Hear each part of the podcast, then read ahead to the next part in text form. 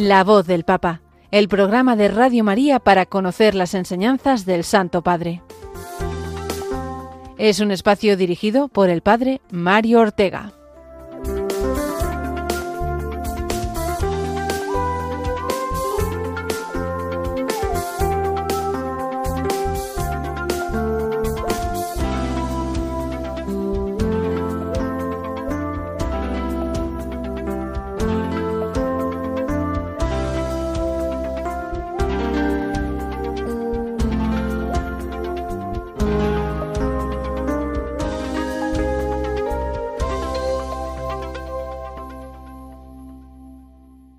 Amigos de Radio María, eh, bienvenidos a este programa de La Voz del Papa, una semana más, los martes nos escuchamos de nuevo, escuchamos eh, la voz del Papa, lo que el Papa nos ha dicho, sobre todo en la última semana. Eh, en esta semana en que hemos pasado del mes de octubre al mes de noviembre, que es, como sabemos, es un mes que nos invita a mirar al cielo, a mirar a lo alto, a mirar a la vida eterna. Lo comenzamos con la mm, eh, solemnidad de todos los santos y eh, después el Día de todos los difuntos, en realidad todo el mes, eh, nos invita a esta oración a los santos para que nos ayuden desde el cielo y de nosotros por las almas del purgatorio para ayudarles a ellos a ir al cielo cuanto antes. Luego, en, este, en estos dos aspectos, que viene a ser uno solo, es una mirada al cielo, los aspectos de la mirada a, los santos del cielo y a los difuntos, centraremos nuestro programa de hoy, puesto que hablaremos y mucho de los eh, discursos, homilías que tuvo el Papa, tanto en el eh, Día de los Santos, con la misa, con el Ángelus, como también el Día de los Difuntos, en la visita que hizo a un cementerio romano, y eh, también al día siguiente en la misa que celebró por, por el Papa Benedicto XVI, difunto de este año, y por todos los cardenales y obispos eh, que han fallecido también durante este 2023. Así que va a ser eh, centrado sobre todo el programa por ahí, pero no solo, sino que también eh, comentaremos la intención del apostolado de la oración de este mes de noviembre, que es pedir directamente por el Papa. y también al final del programa tendremos ocasión de hacernos eco de una carta apostólica en forma de motu propio que ha escrito el Papa eh, hablando de eh, la Pontificia Academia de Teología y que nos dará pie también a tratar un tema que a veces nos eh, preguntáis y es un poco la relación entre la teología y el magisterio de la Iglesia. Un tema muy interesante que podremos eh, tocar también, como digo, en la última, em, eh, la recta final, digamos, de nuestro programa. Pues vamos a eh, rezar lo primero por el Papa y vamos a escuchar y a rezar también todos juntos esta oración por el Papa. Oración por el Papa Francisco. Señor Jesús, tú eres el buen pastor siempre satisfaciendo nuestras necesidades y conduciéndonos a la vida eterna. Te damos gracias por el Papa Francisco, tu vicario en la tierra, siervo de los siervos de Dios. Dale santidad y fuerza para llevar a cabo su misión y que sea para el mundo un signo de tu amor y una clara voz de verdad de justicia y de la santidad de la vida humana. Que todo lo que diga y haga nos acerque más a ti, que vives y reinas por los siglos de los siglos. Amén.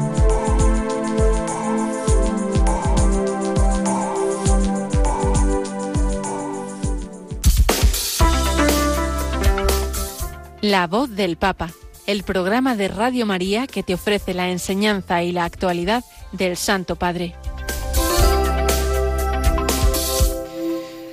Bueno, pues vamos adelante con nuestro programa, saludando también no solo a las personas que nos oyen a través eh, de la radio, sino también las que nos siguen a través del Facebook Live. ¿eh? Y nos podemos de alguna manera ver también aquí, puesto que este programa lo estamos emitiendo como hacemos habitualmente en directo. Y vamos a em, vamos a, empezar hoy no por la eh, catequesis última del Papa, porque no hubo catequesis la semana pasada, no hubo audiencia, porque el miércoles, recordémoslo, fue la solemnidad de todos los santos. Entonces, no hubo audiencia general, pero sí que hubo Ángelus a las doce, en el que el Papa nos habló eh, de todos los santos. Vamos a comentar, por lo tanto, el Ángelus de ese día, miércoles pasado, y también el del domingo, eh, del domingo 31 del tiempo ordinario, ¿no?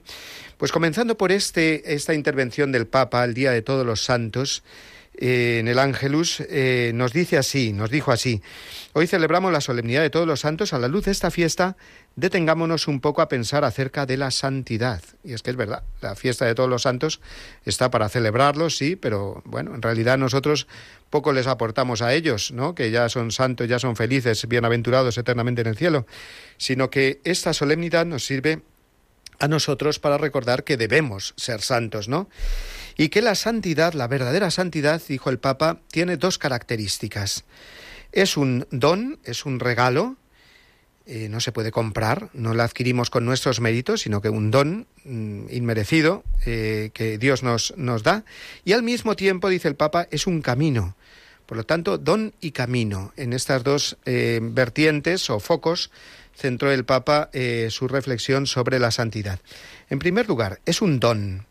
La santidad es un don que hemos recibido en el bautismo. En el bautismo se nos regala, digamos, esta aventura eh, que eh, tiene, digamos, su, culminación en la vida eterna, en el cielo, pero que ya comienza en esta vida. La santidad es una aventura que empieza en esta vida. Pensemos que eh, en la antigüedad, en los primeros siglos, a los cristianos se les llamaba santos. No porque lo fueran ya, sino porque ya tenían, de alguna manera, ese don. Entonces nosotros tenemos que vivir la santidad en primer lugar recordando que es un regalo de Dios, un don de Dios, no que eh, se realiza únicamente por nuestros esfuerzos, ¿no? Eh, dice, mm, de hecho, si lo pensamos bien, dice el Papa, seguro que hemos conocido algunos eh, santos, bueno, por supuesto, los santos que conocemos a través de la lectura de los libros de los santos, de sus escritos, pero también se refiere al Papa a personas que caminan con nosotros, que bueno, nosotros tampoco se trata de canonizar a, nadie en vida, ¿no? Eso no se puede hacer, pero sí que podemos reconocer en la vida de muchas personas que tenemos al lado, pues eh, que realmente se esfuerzan por seguir ese camino del Señor, por desarrollar ese don que el Señor nos ha dado, ¿no? Los santos de la puerta de al lado, les llama el Papa en la exhortación Gaudete et exultate, que recordad, la comentamos de nuevo hace poco, nos habla de la santidad y que nos vendría muy bien eh, releer y repasar durante este mes de noviembre, ¿no? La exhortación apostólica Gaudete et exultate sobre la santidad eh, que nos eh, regaló el Papa ya hace unos años. Entonces, en primer lugar, la santidad es un don, pero no solo es un don, no solo es algo que Dios me regala, sino que es un regalo que tengo que abrir. Tengo que acogerlo, por supuesto, no rechazarlo, abrirlo y desarrollarlo. La, santidad, podríamos decir, es como, aunque suene un poco vulgar decirlo, ¿no? Pero es como una silla de Ikea, ¿no? Cuando nos regalan una silla así embalada, desmontada, y te dicen, toma, te regalo una silla. Eh, entonces uno sería absurdo decir, oye, pues yo aquí no veo ninguna silla, yo veo una caja con unas tablas y unos palos, pero aquí yo no veo ninguna silla. Pues mira, claro que es una silla. Pero ¿qué pasa? Que la tenemos que montar. ¿No? Entonces a eso se refiere el Papa con decir, Dios nos ha regalado eh, la santidad, es un don, pero hay que construirlo, hay que montarlo, hay que recorrerlo, ¿no? Por eso nos decía que también es un camino. Eh, ese don mm, nos mm, eh, exige de alguna manera que respondamos con responsabilidad, con un gracias, dar una respuesta, ¿no? Que, será eh, una llamada a mantener, a mantener, perdón, y a perfeccionar con la vida la santidad que hemos recibido. Estas son palabras textuales de la, eh, de la Lumen Gentium del Concilio Vaticano II. La, la santidad es, por tanto, un camino. Nosotros tenemos que montar esa silla, nosotros tenemos que ir construyendo esa santidad, pero no construyéndola solos, sino que contamos con la ayuda de Dios. Él es el que nos da el don y el que nos ayuda a montarlo, ¿no? a desarrollarlo. Pero también contamos con la ayuda de tantos hermanos nuestros, los del cielo, la Iglesia triunfante, que nos ayudan con su ejemplo eh, a, comprender, digamos, ese libro de instrucciones para, para montar bien eh, el edificio de la santidad y también con, pues, con nuestros hermanos eh, coetáneos, eh, contemporáneos a nosotros, con los que nos toca vivir. La Iglesia peregrina, todos tenemos ese regalo de Dios, todos tenemos que desarrollarlo y por lo tanto la santidad es algo que no tiene que considerarse en ningún momento como algo individualista, algo eh, ni, ni por haberlo recibido, digamos, o ganado nosotros, porque hemos dicho que es un don, ni tampoco porque en ese esfuerzo nos tenemos que ver eh, solos, sino muy bien acompañados por los santos del cielo, que son, dice el Papa, unos excelentes compañeros de ruta, eh, y también por toda la Iglesia peregrina. Ellos eh, son los santos, dijo el Papa, los que con su presencia silenciosa nunca dejan de corregirnos, pero de corregirnos para el bien. Son amigos sinceros, ¿eh? Y el amigo sincero es el que te dice también cuando te has equivocado, no el que te está dorando la píldora siempre y diciendo lo bueno que eres aunque no sea verdad. ¿eh? Los santos también pues nos, nos corrigen, ¿no? Eh, en ellos podemos confiar, ellos desean nuestro bien. En, sus vidas encontramos un ejemplo de sus oraciones, recibimos ayuda y amistad. Bueno, pues el Papa terminó, como suele hacer en estas estos comentarios antes del Ángelus con las preguntas eh, sobre toda esta temática que ha tratado, diciendo eh, mm, o diciéndonos, le doy gracias al Espíritu Santo por este don de la santidad, siento a los santos cerca de mí, hablo con ellos, me dirijo a ellos, conozco la historia de algunos de ellos, dice, nos hace bien eh, recordar pues la vida de los santos, leer la vida de los santos, y eh, motivarnos con sus ejemplos. Bueno, pues hasta aquí este Ángelus del, eh, del miércoles y ahora pasaremos enseguida a comentar también el Ángelus del domingo.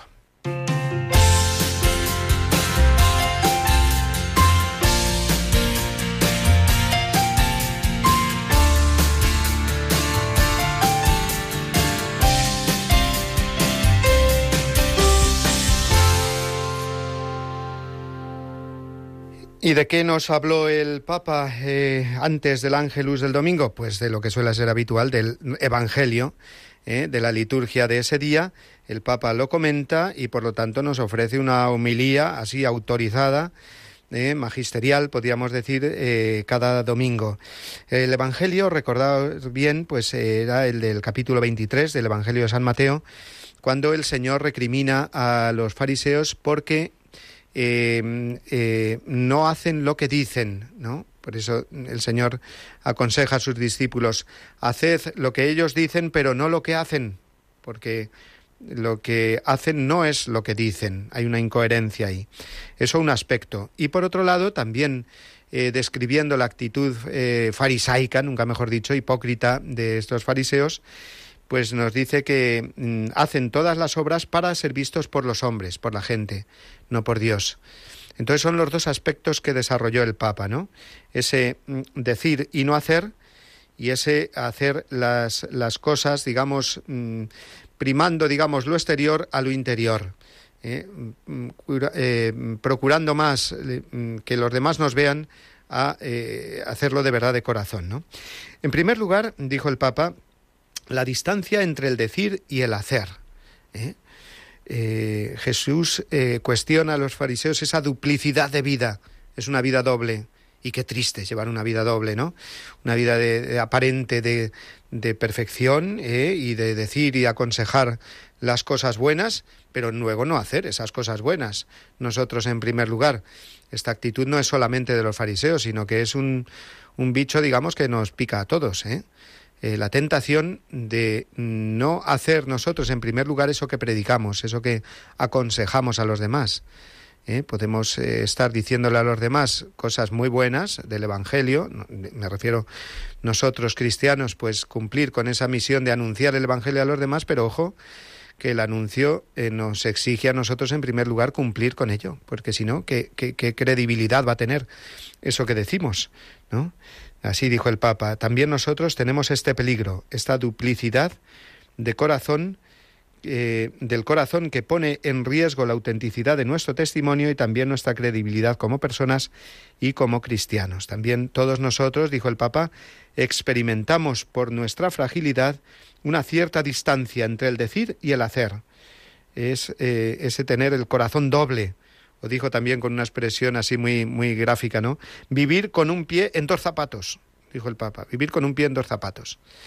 Eso no, no puede ser, ¿no? Es realmente incómodo, es realmente un fastidio que nos fastidia a nosotros en primer lugar y por supuesto también a los demás. La duplicidad de vida no hace bien a nadie. Entonces tenemos que ser coherentes. La llamada de Jesús en el Evangelio y, el Papa que nos lo recuerda es esto, a que vivamos esa integridad de vida, eh, hacer lo que decimos. ¿eh?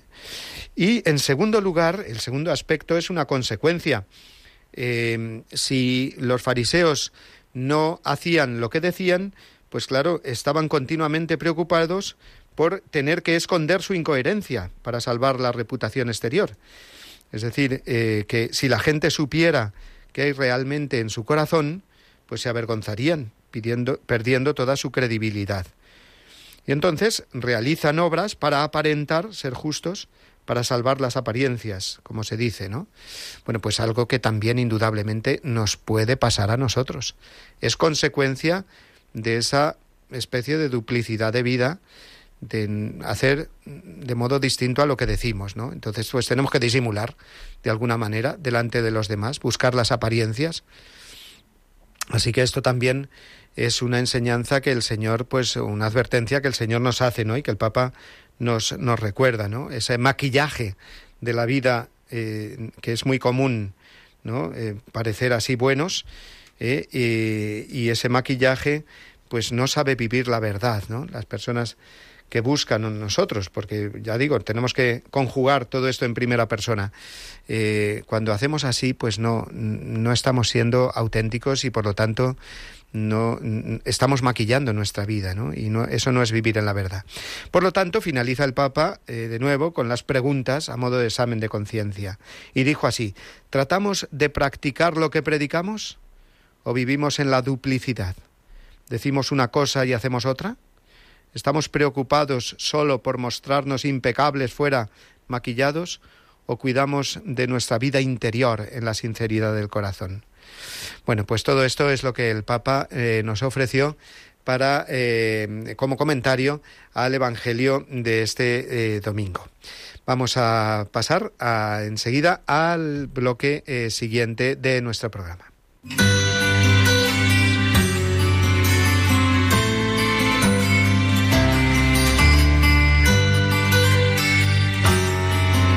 El bienaventurado Pedro persevera en la fortaleza de piedra que le fue concedida y no abandona el timón de la iglesia que una vez recibió.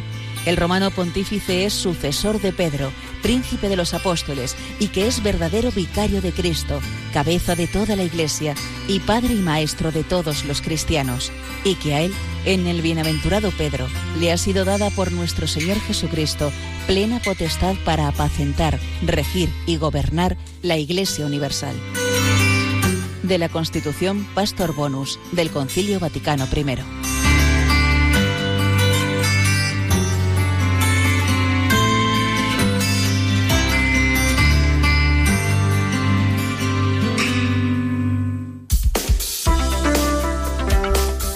La voz del Papa, el programa de Radio María que te ofrece la enseñanza y la actualidad del Santo Padre.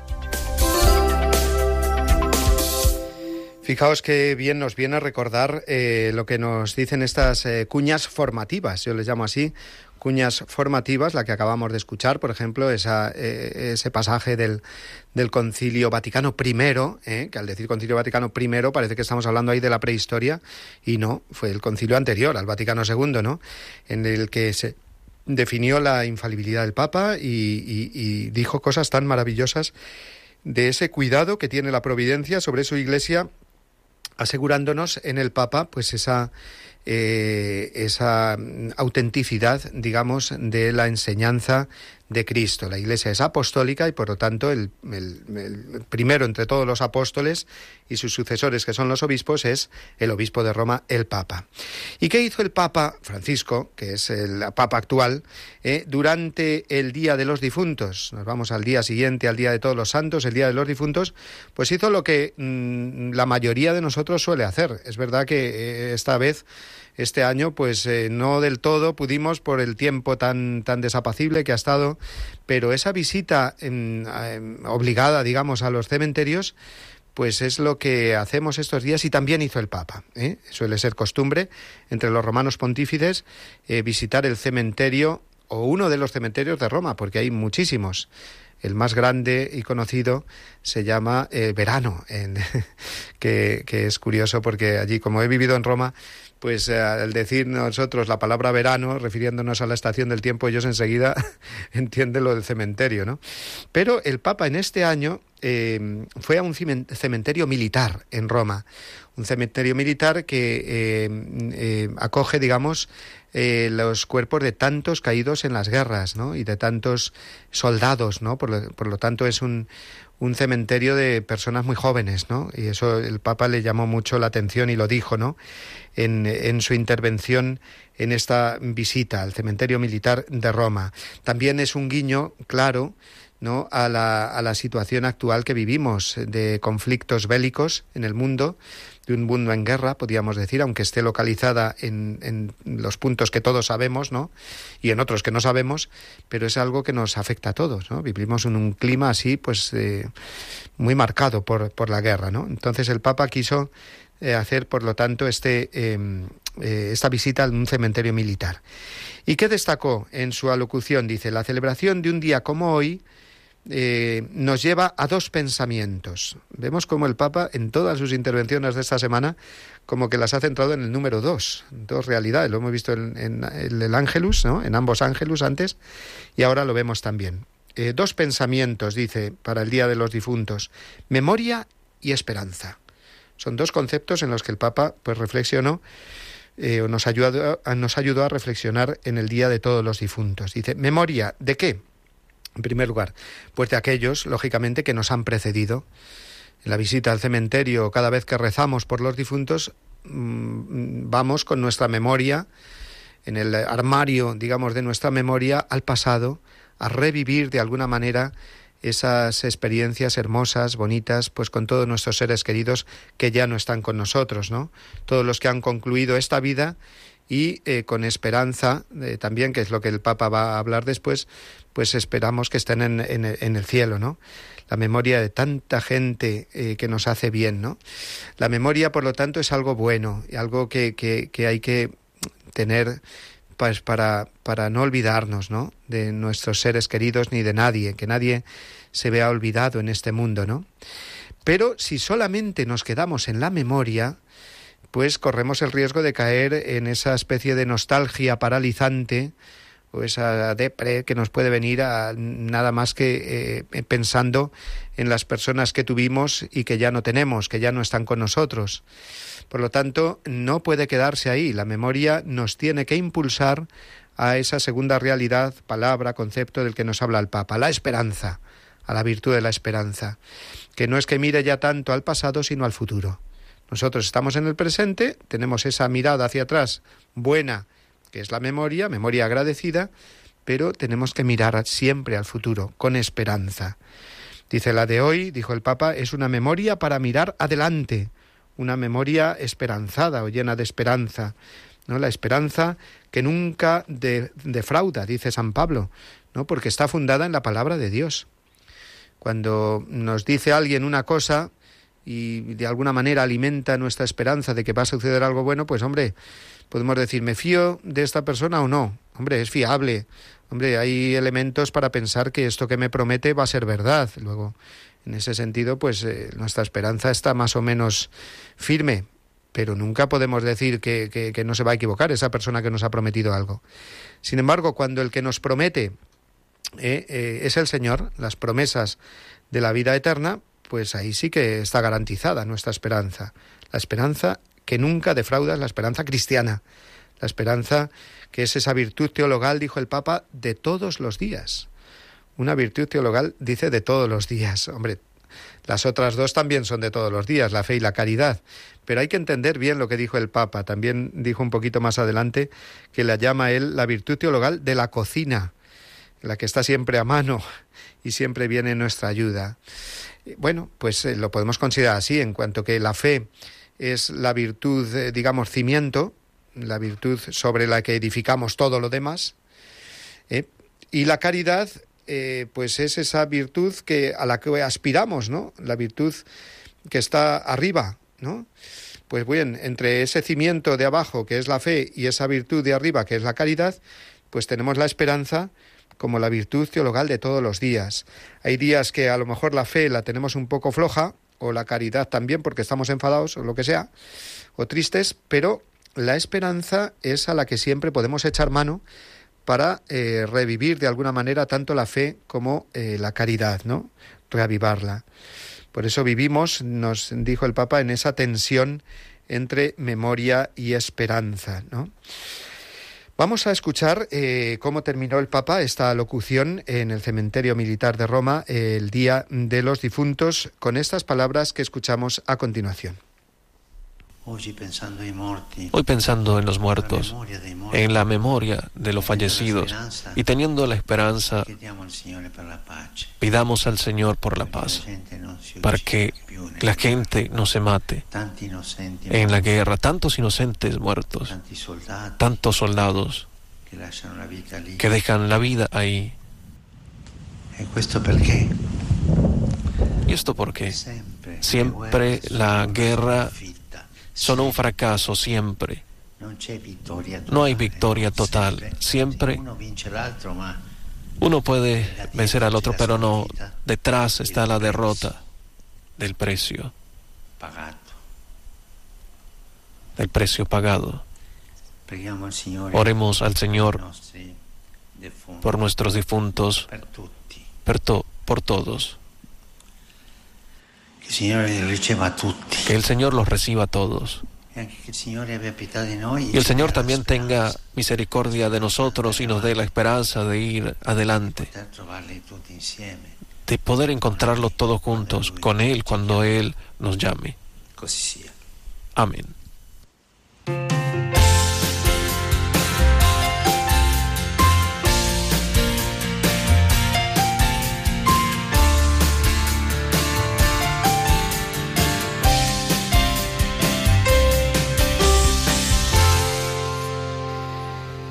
Bien, pues esta celebración de todos los difuntos se prolongó también en eh, la agenda del Papa al día siguiente, puesto que tuvo lugar en la Basílica de San Pedro, en el altar de la Cátedra de San Pedro, no es el altar mayor, sino el que hay detrás, eh, pues la misa eh, de, ofrecida en sufragio de las almas de los obispos difuntos durante ese, este año entre los cuales eh, se encuentra el mismo Benedicto XVI, el Papa emérito, eh, por el cual ofreció la misa el Papa. Eh, en su homilía se centró en el Evangelio, sí, pero haciendo referencias también pues, a, la, mm, a, los obispos difuntos y especialmente a Benedicto XVI. El Evangelio que se leyó en esa misa fue el de la viuda de Naime, ¿no? Recordamos el, el Evangelio del del capítulo 7 de San Lucas, en el que vemos esa mujer que viuda que había perdido a, su hijo, ¿no? Y, lloraba, ¿no? Entonces dice el Papa, eh, nos recordó esos versículos del pasaje que dice, al verla el Señor se conmovió, ¿eh? Jesús eh, ve y se deja conmover, ¿no? Y entonces recordó que Benedicto XVI, pues muchas veces escribió que el programa de Jesús es un corazón que ve. O sea, Jesús es un corazón que ve. Eso lo dijo en, la encíclica de Caritas Est, ¿no? Entonces el Papa Francisco lo recordó precisamente al, comentar este pasaje, ¿no? De la viuda de Naim. El Señor vio, es un corazón que ve y se compadece, se conmueve. ¿eh? Y eh, en segundo lugar, pues es un corazón que mm, el del Señor que sale al encuentro, ¿no? Como Jesús salió al encuentro de esta mujer que en la comitiva fúnebre pues lloraba, ¿no? Entonces, la fe no es en primer lugar una idea que debamos entender o una moral que debamos asumir, sino, dijo el Papa Francisco, una persona que debemos encontrar, Jesucristo. Su corazón late con fuerza por nosotros, su mirada se apiada de nuestros sufrimientos. En primer lugar, el Papa destacó eh, pues esa eh, compasión del Señor. El Señor se detiene ante el dolor de esa muerte, ¿no? De la muerte del, del hijo de la viuda de Naim, como eh, se conmueve también ante el hecho de nuestra, de nuestra muerte, de nuestros sufrimientos y del mal extremo de nuestros sufrimientos, que es la muerte misma. Lo que importante es, añadió el Papa, que nosotros mm, aprendamos de esta compasión del Señor, nos hagamos eco de ella también para comunicar esta mirada de compasión a quien vive el dolor de la muerte de sus seres queridos, ¿no? Es una compasión, eh, además, la de Jesús, una compasión, dijo el Papa, concreta. Es decir, no es simplemente una palmadita en la espalda, o una compasión así abstracta, o palabras mm, o frases hechas que tenemos muchas veces cuando vamos a dar el pésame a alguien o vamos a hacer esa visita al tanatorio y tenemos ya muchas frases hechas o muchos gestos incluso hechos. Mm, hombre, procuramos hacerlos con el corazón, por supuesto, pero, pero la compasión de Jesús es mucho más profunda. Dice, eh, ¿en qué se manifiesta esa mm, concretización de, la compasión de Jesús? En el hecho de que toca el féretro. Jesús tocó el féretro. Se mojó, podíamos decir, tocó el féretro. En ese, en ese tocar el féretro, pues va a estar el milagro de resucitar a este joven, ¿no? Pero tocar el féretro, eh, yo muchas veces, eh, bueno, muchas veces, procuro hacerlo siempre, que, que hago algún responso, de, digamos, de cuerpo presente el, el difunto, tocar el féretro, tocarlo y tocarlo con fe mientras hago esas oraciones finales, ¿no? De la liturgia de las exequias. Eh, es algo que, si me estáis oyendo, hermanos sacerdotes, pues os aconsejo hacer. seguro que lo hacéis también, ¿no? De tocar el féretro, ¿no? es algo que además las familias pues entienden como es un gesto de cercanía, te estás refiriendo a esa persona concreta, no estás actuando como un funcionario que hace una oración así fría o seca, ¿no? Es lo que hizo Jesús, acercarse, tocar el féretro y decirle a la vez a la mujer, no llores. Entonces, en, ese, eh, eh, en esa exhortación a la mujer, podríamos pensar, ¿por qué? ¿Está mal llorar? ¿Eh? Cuando Jesús mismo llora, ¿no? No está mal llorar. Pero en realidad lo que le está diciendo a la mujer es no llores porque yo estoy aquí. Yo que soy la resurrección y la vida, le dirá después a, María y a Marta, ¿no? Ante la muerte de su, de su hermano Lázaro. O le dirá a la Magdalena, mujer, ¿por qué lloras? No llores, ¿no? Porque está presente el Señor, ¿no? Y estando presente el Señor, esas lágrimas nuestras no duran para siempre, se terminan. Este es el gran mensaje de esperanza ¿no? que nos ofrece el Señor y que nos recordó el Papa. Luego, la compasión concreta de Jesús. Y un segundo aspecto, de nuevo el número dos, o las dos partes en las intervenciones del Papa, pues un segundo aspecto, además de la compasión, es la humildad. ¿no? En, en el pasaje este de la viuda de Naim, el huérfano y la viuda, dice el Papa, son de hecho los humildes por excelencia, los que ya no tienen nada, ¿no? El huérfano era el joven y la viuda era la, la mujer que había perdido no solo a su marido, sino ahora también a su hijo, ¿no? Entonces, eh, estos pobres del Evangelio, que depositando toda su esperanza en el Señor y no en sí mismos, han situado en el centro de la vida a Dios. Por esto, eh, esta mujer, la viuda de Naim, pone su mirada y su corazón en el Señor, que se apiada de ella y por lo tanto puede el Señor realizar ese milagro cuando hay humildad, cuando hay confianza en Él. Esa es la humildad cristiana. Esa es la humildad cristiana. No es una virtud entre otras, sino la actitud fundamental de nuestra vida, la de creernos necesitados de Dios y dejarle lugar poniendo en Él toda nuestra confianza. Vamos a escuchar de nuevo la voz del Papa, como eh, explicó el Papa esta eh, humildad cristiana. Dios ama la humildad porque le permite interactuar con nosotros. Más aún Dios ama la humildad porque Él mismo es humilde. Él desciende hasta nosotros, se abaca, no se impone, deja espacio. Dios no solo es humilde, sino que es humildad. Tú eres humildad, rezaba San Francisco de Asís. Pensemos en el Padre, cuyo nombre está totalmente referido al Hijo y no a sí mismo, y al Hijo cuyo nombre está todo él en relación al Padre. Dios ama a aquellos que no están centrados en sí mismos, precisamente ama a los humildes, aquellos que se les parecen más que ninguno. Por esta razón, como dice Jesús, el que se humilla será ensalzado. Me gusta recordar aquellas palabras iniciales del Papa Benedicto. Humilde trabajador de la viña del Señor. Sí, el cristiano, sobre todo el Papa, los cardenales, los obispos, están llamados a ser trabajadores, humildes, a servir, no a ser servidos, a pensar antes que en sus propios beneficios en los de la viña del Señor. Y qué hermoso renunciar a sí mismo por la iglesia de Jesús.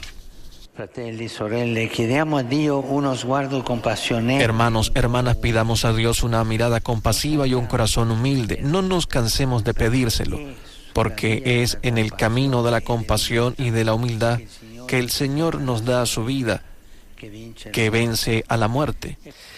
Bueno, pues qué hermosa esta homilía del Papa, porque empezó hablando del Papa Benedicto XVI y terminó hablando también de él. Al hablar de la humildad, nos recordó esas primeras palabras que nos dirigió Benedicto XVI, el cardenal Ratzinger, cuando fue elegido Papa, Benedicto XVI, y dijo, soy un humilde eh, trabajador de la viña del Señor.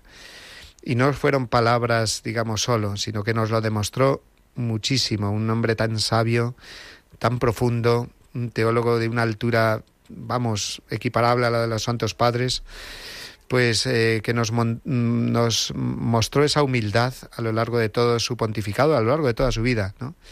Y ahora que nos ha dejado ya hace, pues ya casi un año, eh, pues eh, lo recordamos con esa, con esa gratitud, ¿no? Gracias, Señor, por el ejemplo de humildad que nos dejó eh, como legado, legado principal de su vida, además de tu enseñanza, el Papa Benedicto XVI. Pues bien, vamos a hacer ahora una pausa y como hemos hablado precisamente de los santos, de los difuntos del cielo, pues nuestra esperanza del cielo es que Cristo vive, vive Jesús, ¿no? Esa eh, canción tan bonita que hacemos a veces en las adoraciones, una canción muy conocida y que la escuchamos ahora interpretada por la cantante Atenas. La escuchamos. El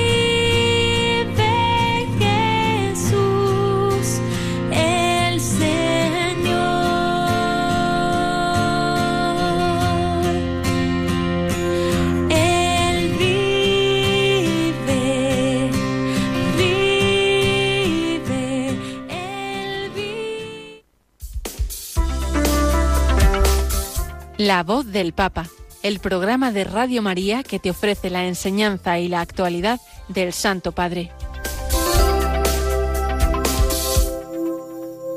Vive Jesús y esa es la razón de nuestra esperanza que estamos recordando en este programa de la voz del Papa, eh, primero del mes de noviembre mes dedicado a los santos, a los difuntos, a que miremos a la vida eterna y nos llenemos de esa vida que nos viene de Dios y que nos viene también a través de la enseñanza del Papa y de la oración del Papa. Eh, este, eh, el primer programa del mes de, de, noviembre, como no, pues vamos a hacernos eco de esa intención de oración del apostolado de la oración, o como se llama ahora, la Red Mundial de Oración del Papa, para este mes de noviembre. Una intención que es un poco particular. ¿Por qué? Porque el Papa normalmente pide por distintas eh, necesidades que, del mundo, pero esta vez pide por él mismo ¿eh? por él mismo en cuanto Papa. Dice, eh, vamos a pedir por el Papa, que ahora soy yo, y después el que venga. ¿eh? El Papa pues ya va a cumplir el mes que viene 87 años, tiene mucha edad, tiene muchos achaques. Ayer mismo pues dijo que no se encontraba del todo bien de salud, tuvo que cancelar algún discurso. Entonces pide oraciones, y no solo ni principalmente por su salud, ¿eh? que eh, siendo importante, pues no es lo más importante, sino que lo más importante es que cumpla con su misión de apacentar al pueblo de Dios a él confiado, ¿no?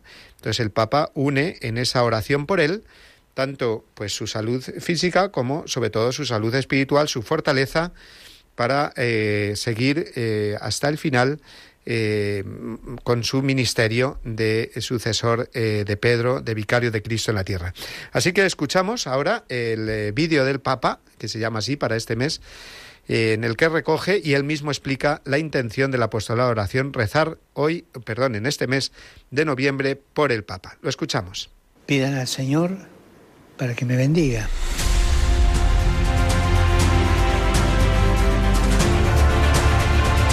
La oración de ustedes me da fuerzas y me ayuda para que pueda discernir y acompañar a la iglesia escuchando al Espíritu Santo. Por el hecho de ser papa, uno no pierde su humanidad.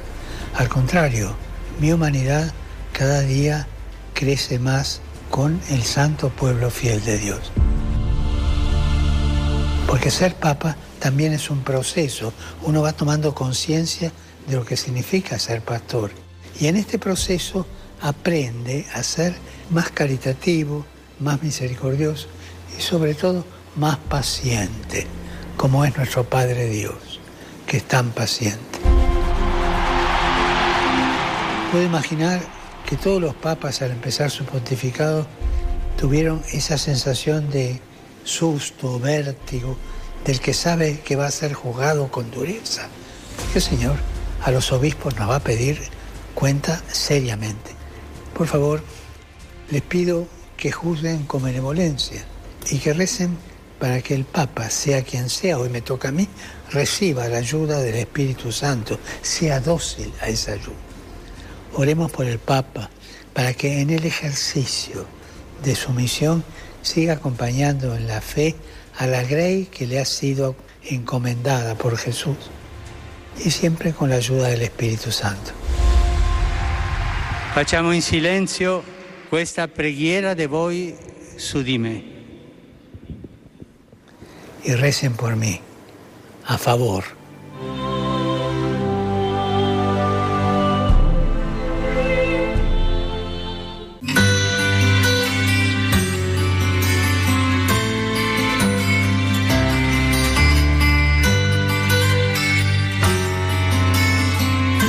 El obispo de la Iglesia romana, en quien permanece la función que el Señor encomendó singularmente a Pedro, primero entre los apóstoles, y que había de transmitirse a sus sucesores, es cabeza del Colegio de los Obispos, vicario de Cristo y pastor de la Iglesia Universal en la tierra, el cual, por tanto, tiene en virtud de su función potestad ordinaria, que es suprema, plena, inmediata y universal en la Iglesia y que puede siempre ejercer libremente del Código de Derecho Canónico, Canon 331.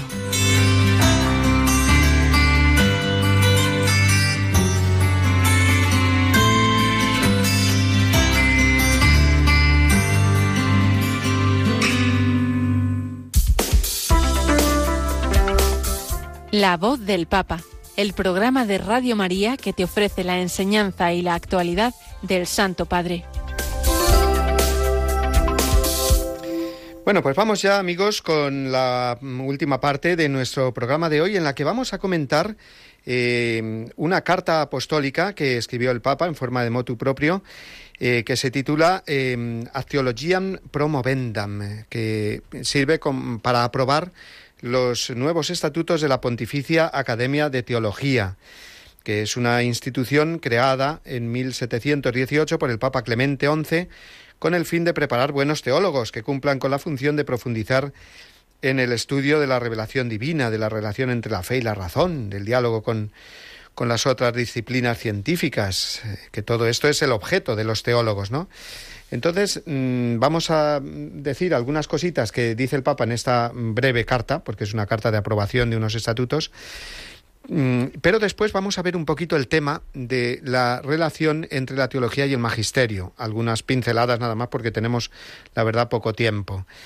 Eh, mm, el Papa Francisco ha renovado los estatutos de esta Academia de Teología después de casi 25 años que se renovaron por última vez, en 1999, por San Juan Pablo II.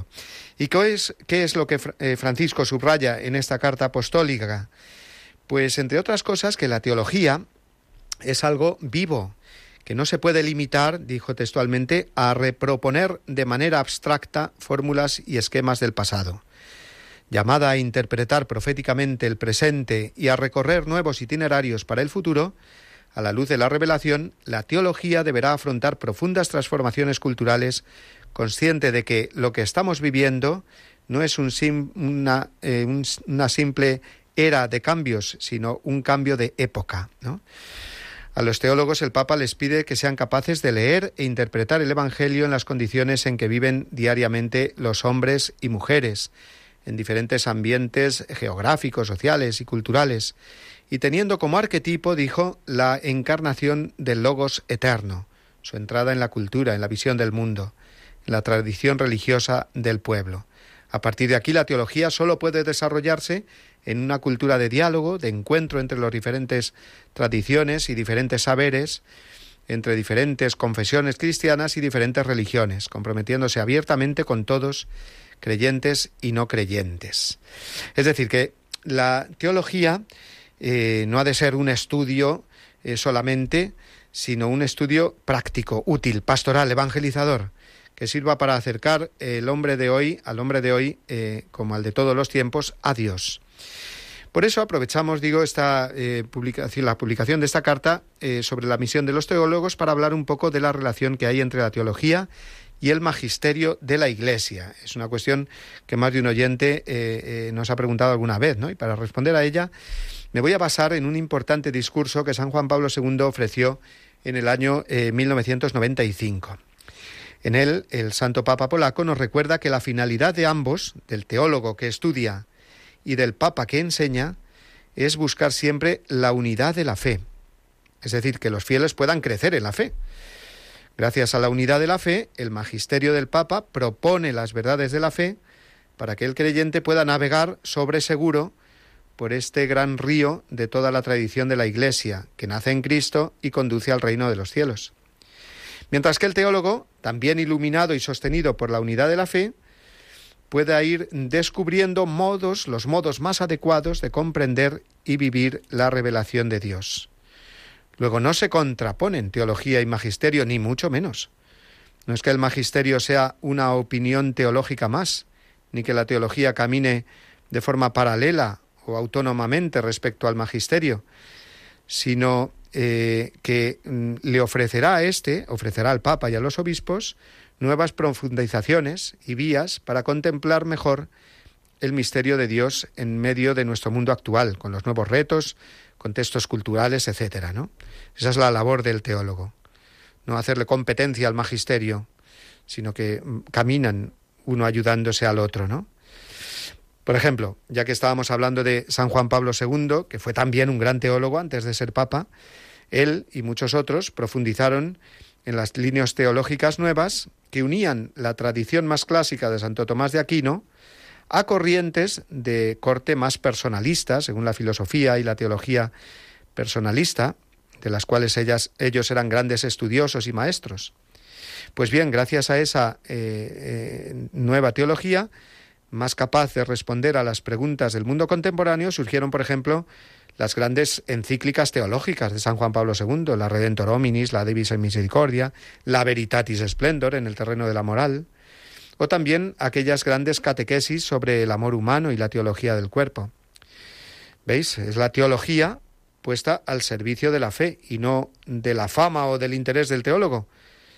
Es esa teología humilde al servicio de la fe la que dio lugar después a un formidable magisterio eclesial, magisterio papal.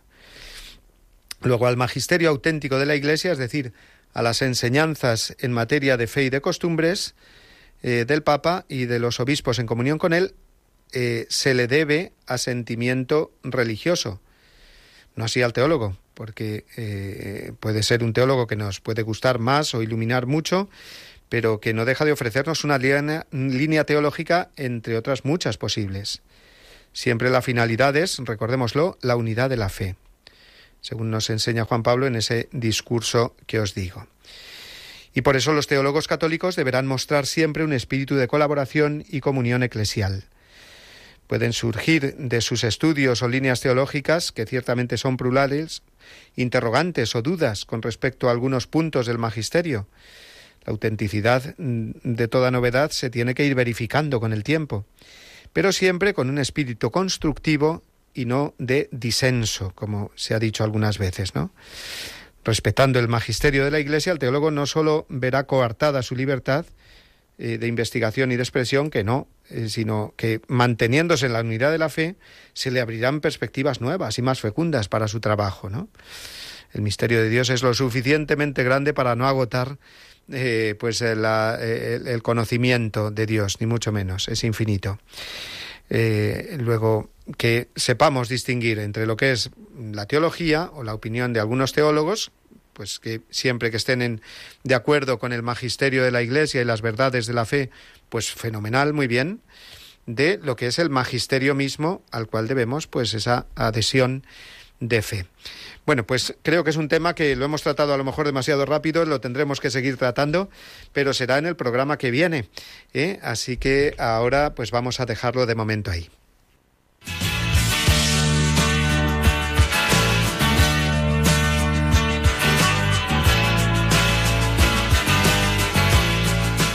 Lo dejamos ahí, digo, porque llega el momento de despedirnos. Se acercan ya las 12 de la mañana, que es el momento del eh, Ángelus eh, aquí en Radio María, en el que nos unimos todos en la oración a la Virgen.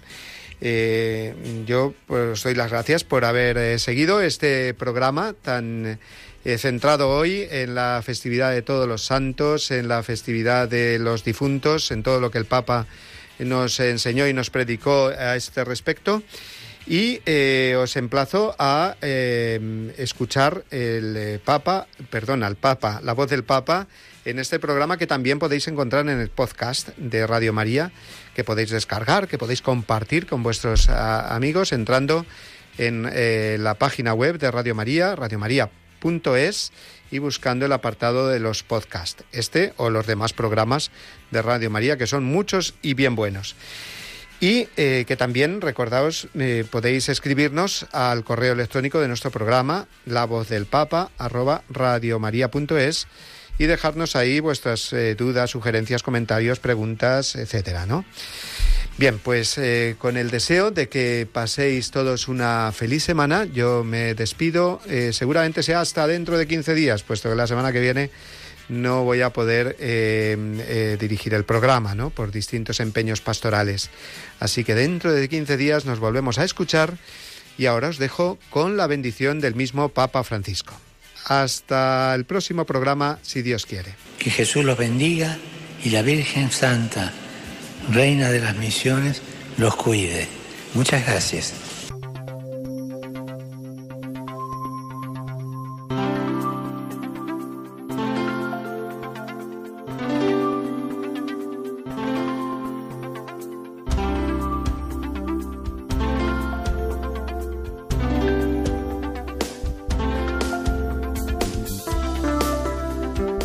Han escuchado La voz del Papa, el programa de Radio María para conocer las enseñanzas del Santo Padre. Es un espacio dirigido por el Padre Mario Ortega.